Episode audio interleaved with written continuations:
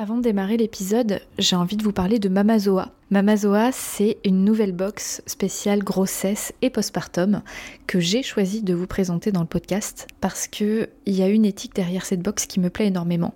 L'idée, c'est de vous faire vivre une matrescence en pleine conscience et de façon engagée vers plus de physiologie et d'empowerment. Donc j'aime beaucoup euh, l'approche de Marine qui est la créatrice de Mamazoa. Dans chaque box, vous allez trouver des produits à la fois utiles, minimalistes, engagés et zéro déchet comme des tisanes, des cosmétiques, de l'alimentaire, la phytothérapie, etc. Un livret avec plein d'informations hyper utiles à l'intérieur et des surprises. Donc si vous souhaitez vivre une maternité physiologique et optimale, c'est vraiment la box qu'il vous faut. En complément d'un accompagnement, je trouve ça vraiment fabuleux. C'est un programme de 8 box entre la grossesse et le postpartum et vous pourrez les commander à partir du 20 septembre 2021. Rendez-vous sur mamazoa.fr ou sur l'Instagram mamazoa. Bon épisode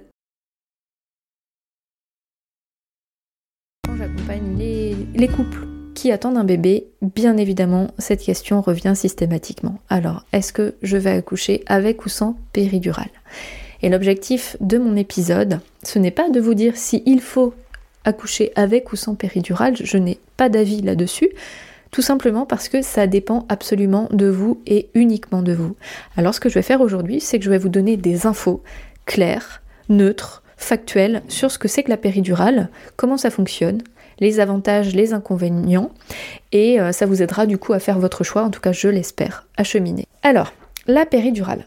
Ce que je peux remarquer déjà, c'est qu'il y a des idées reçues et des idées toutes faites sur la péridurale. Bien souvent, on me dit ah non mais moi je ne suis pas capable de faire face à la douleur, alors bien sûr que je vais prendre la péridurale, sans trop se poser de questions. C'est-à-dire que ben, pourquoi souffrir? Ça existe. Alors euh, autant ne pas souffrir. Ce à quoi j'ai envie de répondre Hmm, j'aimerais bien quand même qu'on euh, aille un peu plus loin là-dedans. C'est-à-dire que si on s'arrête là, ce qui, est préjudiciable, c'est que vous risquez de faire un choix par, euh, méconnaissance et également par manque de confiance. En fait, euh, si on gratte pas un peu plus loin, ce n'est pas pour moi un choix en conscience et c'est ça qui me dérange profondément, c'est que on s'arrête à un premier niveau. Donc après, si vous vous êtes sûr de ça et que vous n'avez pas besoin d'en savoir plus, ben soit c'est votre expérience et bien sûr que c'est valide. Si c'est si c'est ok pour vous, c'est ok pour vous. N'empêche que moi je trouve intéressant quand même d'aller un peu plus loin et de vous expliquer ce que c'est que la péridurale pour que vous fassiez votre choix en toute conscience. Alors c'est parti. Déjà, est-ce que vous savez ce que c'est exactement la péridurale? Moi, ce que je remarque, c'est que on l'a un petit peu mis dans le langage courant, on appelle ça la péri, euh, comme si c'était quelque chose d'hyper anodin, alors que quand même c'est une technique qui est assez aboutie, qui est très récente, et puis c'est pas rien. En fait, la péridurale, c'est une analgésie et non pas une anesthésie. Je vais vous expliquer ce que c'est la différence. Donc une analgésie loco-régionale, donc qui se situe entre deux lombaires dans le bas du dos. Elle consiste à introduire un cathéter dans l'espace péridurale, qui est l'espace qui entoure la dure mère. La dure mère, c'est une membrane qui protège la moelle épinière. Donc on vient introduire le cathéter à côté de la dure mère pour diffuser des produits actifs qui visent à, à empêcher la douleur en fait. Donc ce sont un cocktail avec de l'analgésiant, de l'adrénaline et de la morphine. Donc c'est l'anesthésiste de la maternité qui conçoit son cocktail et c'est aussi dans ce but que vous avez le rendez-vous avec l'anesthésiste au huitième mois. Donc qu'est-ce que c'est déjà la différence entre une analgésie et une anesthésie? L'analgésie, elle garde la mobilité, alors qu'une anesthésie, en fait, vous ne pouvez plus bouger. Donc normalement, quand vous avez une péridurale, vous pouvez bouger. En principe, ça dépend après comment elle est chargée. Mais euh, normalement, vous pouvez encore bouger un peu. Cela dit, c'est pas toujours le cas. Donc déjà, c'est intéressant de faire le point sur ce que c'est exactement, parce que on se fait des films, on se dit ah là là, l'aiguille elle est immense, mais non, pas du tout. En fait, l'aiguille qui est introduite à la base, c'est euh, il y a d'abord une petite aiguille qui sert à anesthésier la petite zone là du bas du dos. C'est la première injection qu'on vous fait, elle fait pas mal celle-là, très peu. Et après, donc l'aiguille est très longue, mais il n'y a pas une grosse partie qui va dans votre dos. Hein. On va casser les mythes. Je, suppose que vous le saviez déjà, mais s'il y a des papas qui m'écoutent souvent, c'est les papas qui pensent que on va embrocher leur femme. Non, ce n'est pas le cas. Mais n'empêche que ça reste une manipulation qui est délicate, faite par un être humain qui est habitué à faire ça, mais ça reste quelque chose, c'est pas anodin quoi. Déjà, je souligne ça pour qu'on resitue quand même l'intervention. Ce que j'aimerais vous dire aussi, c'est que l'analgésie péridurale, je pense que c'est intéressant de vous imaginer autre chose que ce que vous avez prévu. Pourquoi je dis ça? Si vous avez imaginé que vous ne l'auriez pas, vous pouvez quand même imaginer que ce soit possible Si vous accouchez à la maternité en tout cas, et même si vous accouchez à domicile et que vous avez un transfert, on ne sait pas ce qui peut se passer, l'analgésie peut être indiquée si par exemple vous accouchez à la maternité et que vous avez un pic d'hypertension artérielle, si le travail stagne aussi. Ce sont des exemples. L'analgésie péridurale peut être contre-indiquée si par exemple le jour J vous avez de la fièvre, si vous avez un tatouage dans la zone de ponction, éventuellement ça dépend après euh, des, structures, ils acceptent, ils acceptent pas, mais il y a plusieurs situations que je ne vais pas détailler ici, mais qui contre-indiquent l'utilisation de l'analgésie péridurale. Donc si vous la voulez absolument, préparez-vous quand même un minimum à l'éventualité que ce ne soit pas possible, parce que vous ne savez pas si vous aurez de la fièvre le jour J. Et puis parfois la situation n'est pas favorable, par exemple c'est l'anesthésiste qui n'est pas disponible, ça peut arriver. Donc la première chose à mon sens qui peut être intéressante, c'est de se préparer à l'autre éventualité que celle que vous avez déjà imaginée si vous avez déjà un avis sur la chose. Première chose. Maintenant, je vais vous donner les avantages d'avoir recours à la péridurale, à l'analgésie péridurale. Vous voyez, j'ai encore ce type de langage qui enlève le mot analgésie, c'est pas très bien. Mais ça montre aussi que euh, c'est rentré dans les mœurs de dire péri, péridurale. Bon, si dans l'épisode je dis péri, vous m'en voudrez pas. Alors, les avantages de l'analgésie péridurale, bah, c'est évident, c'est que, en tout cas, ce qu'on peut considérer comme un avantage, c'est que ça atténue la sensation douloureuse. Voilà. Donc c'est un rapport entre soi et la sensation douloureuse. Ça, c'est vraiment hyper personnel. Et personne ne peut juger euh, de la capacité d'une femme à surmonter ses ressentis. Ça, personne ne peut déjà savoir à quel point ce sera douloureux ou pas, ça dépend de chaque femme, et le rapport que chacune a à son corps et à la sensation qu'il peut y avoir euh, au travers d'un accouchement, c'est absolument personnel à chacune. Donc nul n'est en capacité de juger ça. Donc ça c'est vraiment euh, évidemment ce pourquoi on a recours à la péridurale de manière très courante. Il me semble qu'il y a à peu près 85% des accouchements qui se passent avec péridurale. Donc ça c'est vraiment l'avantage que la plupart des femmes y voient. C'est un confort certain au niveau corporel, en tout cas sur le plan de la douleur. Ce que je tiens également à vous confier, ce sont ce qu'on peut qualifier d'inconvénients par rapport à l'analgésie péridurale. Donc le premier, qui est pour moi bah, l'inconvénient majeur et systématique, c'est que quand on a recours à l'analgésie péridurale, évidemment, il y a moins de tonus au niveau du corps, et donc on a besoin d'utiliser plus de médicalisation. C'est-à-dire que vous aurez quasi systématiquement de l'ocytocine de synthèse. Pourquoi? Parce que l'utérus ne fait plus son travail de contraction comme il doit le faire de manière naturelle et donc du coup, si votre ocytocine naturelle, qui est l'hormone responsable des contractions, ne fait plus son job à cause de l'analgésie péridurale, il va falloir injecter un produit qui le fait à la place de cette ocytocine et donc c'est de l'ocytocine de synthèse. Donc vous aurez de l'ocytocine de synthèse. Vous aurez quoi d'autre? Vous aurez un cathéter veineux obligatoirement, avec un monitoring en continu dans la plupart des cas.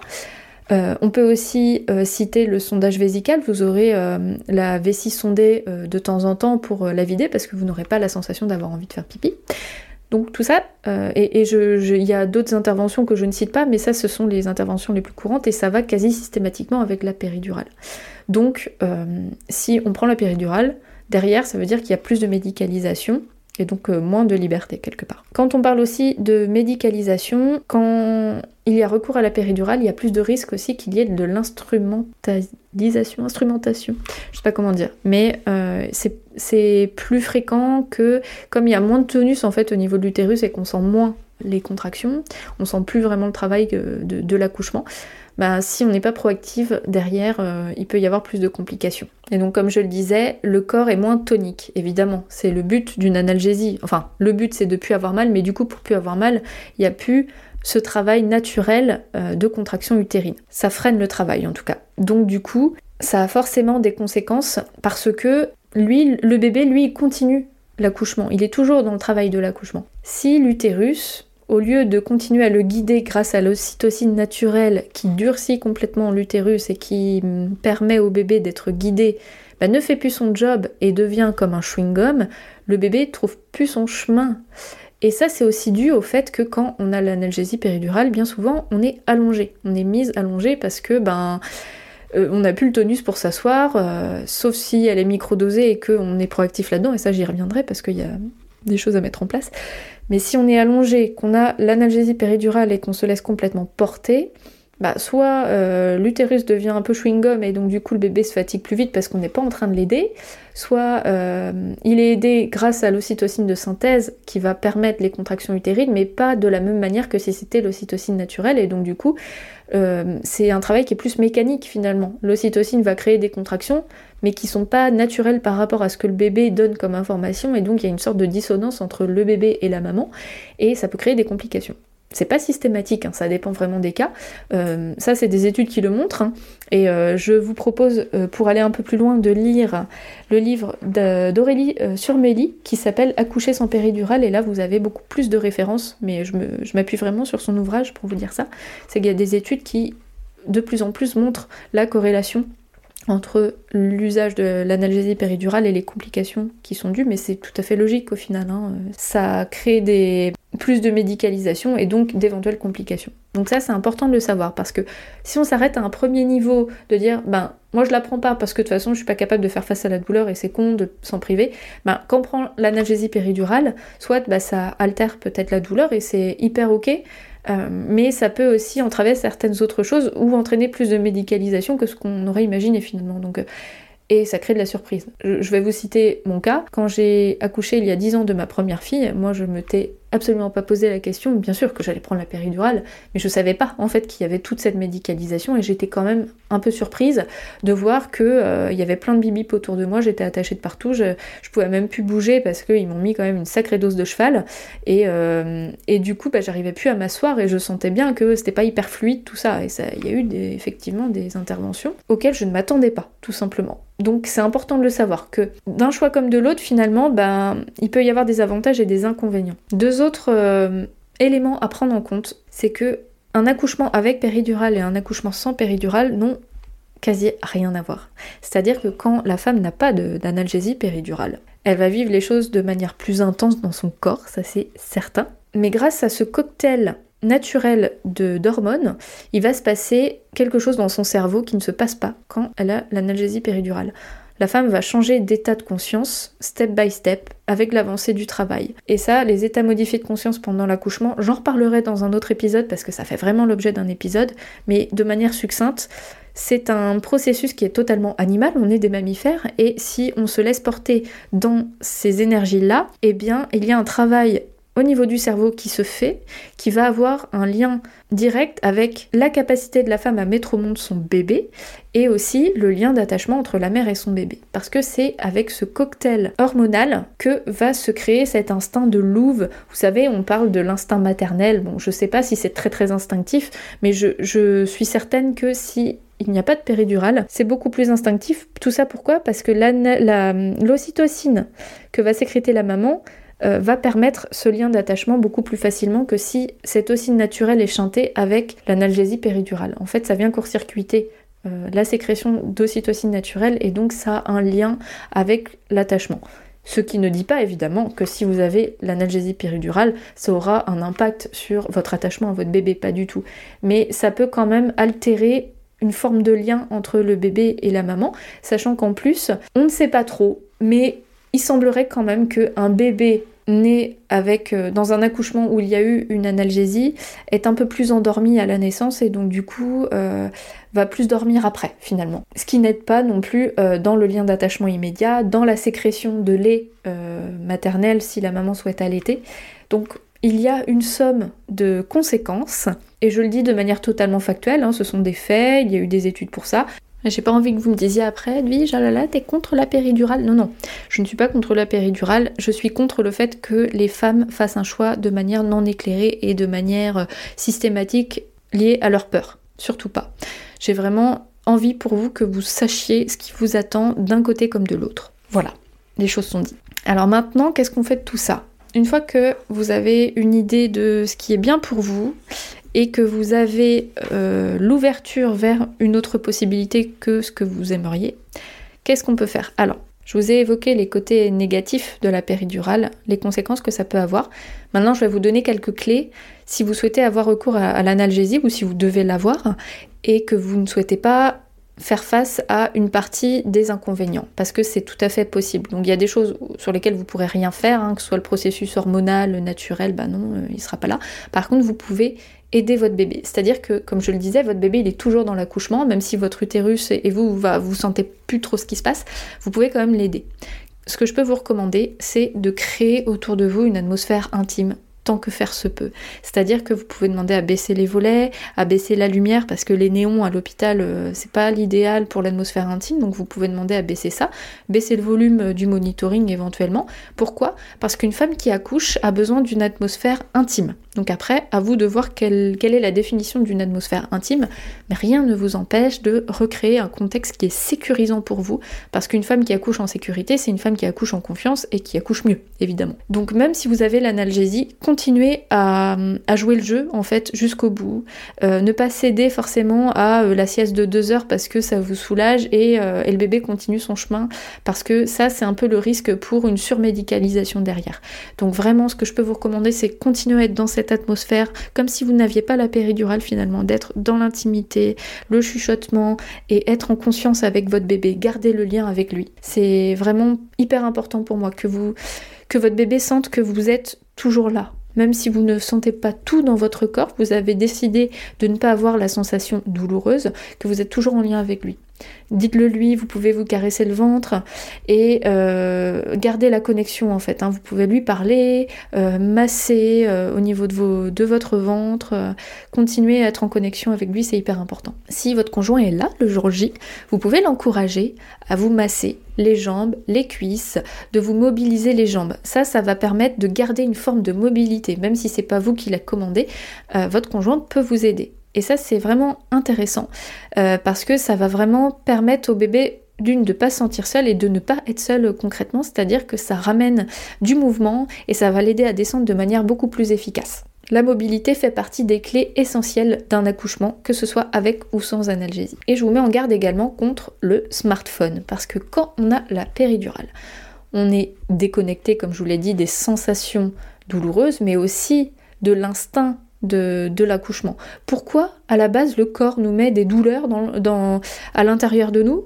le jour de l'accouchement? Ce ne sont pas des douleurs physiques qui sont liées à une anomalie, ce sont des douleurs qui sont là pour nous permettre de nous déconnecter du quotidien, qui nous dit Eh oh, t'es en train d'accoucher ma cocotte, arrête tout ce que tu fais, parce que là il se passe un truc qui se passera plus jamais dans ta vie.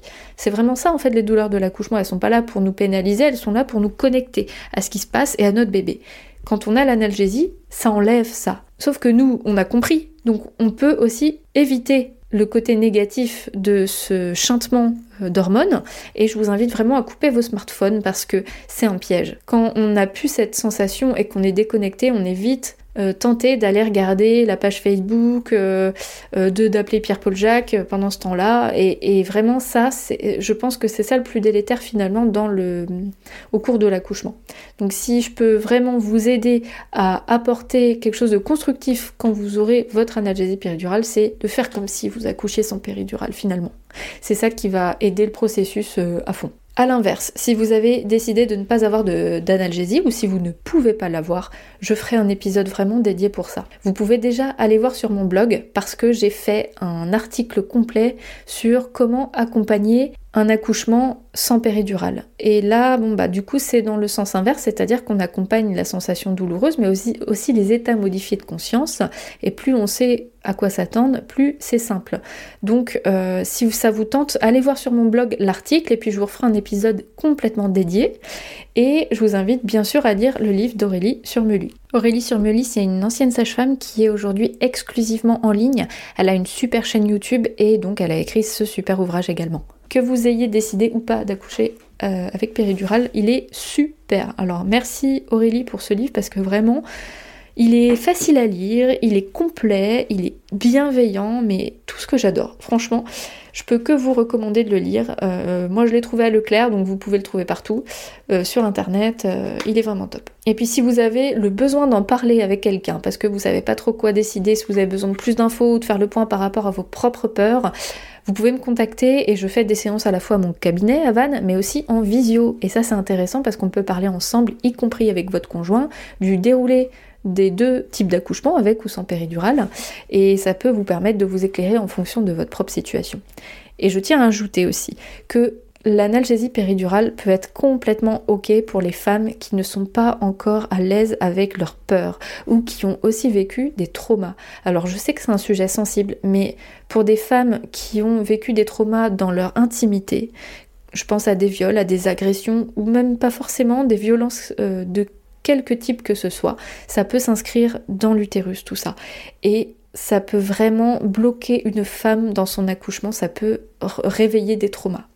Et dans ces situations, je me dis que l'analgésie peut être une forme d'aide pour ces femmes-là. Ou même tout simplement, si vous n'êtes absolument pas OK avec la sensation de douleur, si vous n'avez pas de connexion assez intime avec votre corps pour pouvoir euh, faire face à ça, euh, je n'ai aucun jugement par rapport à ça et je me dis que au contraire, euh, si vous sentez, vous, dans votre intimité, que ça peut vous aider et que c'est OK pour vous, mais il n'y a, pas de discours qui tiennent de dire mais non, faut pas prendre la péridurale. Dans ce sens-là, ça fonctionne aussi. C'est pour ça que, comme je le disais au début, il n'y a pas de pour ou contre la péridurale, c'est plutôt est-ce que c'est fait pour moi ou pas aujourd'hui à cet instant T dans ma situation et comment je peux me préparer si je l'ai ou si je ne l'ai pas. Pour moi, c'est ça la clé pour faire face à un accouchement qui nous ressemble. Tant que faire se peut. J'espère que ça, va, ça vous a aidé, que vous avez trouvé des clés, des informations utiles pour vous. C'est vraiment mon objectif.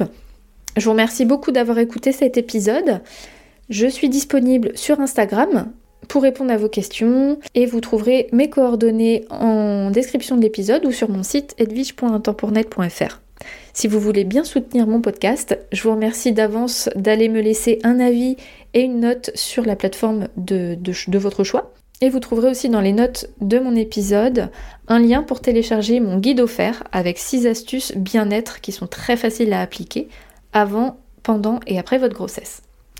Et enfin, je m'adresse aussi aux femmes qui souhaitent créer leur entreprise dans la périnatalité. Je vous ai créé un audio gratuit où je vous explique que oui, il est possible de créer et vivre de son entreprise dans la périnatalité. Donc je vous explique le pourquoi et le comment dans mon audio gratuit, toujours en description de l'épisode. Je vous souhaite une excellente semaine et je vous dis à la semaine prochaine pour un nouvel épisode.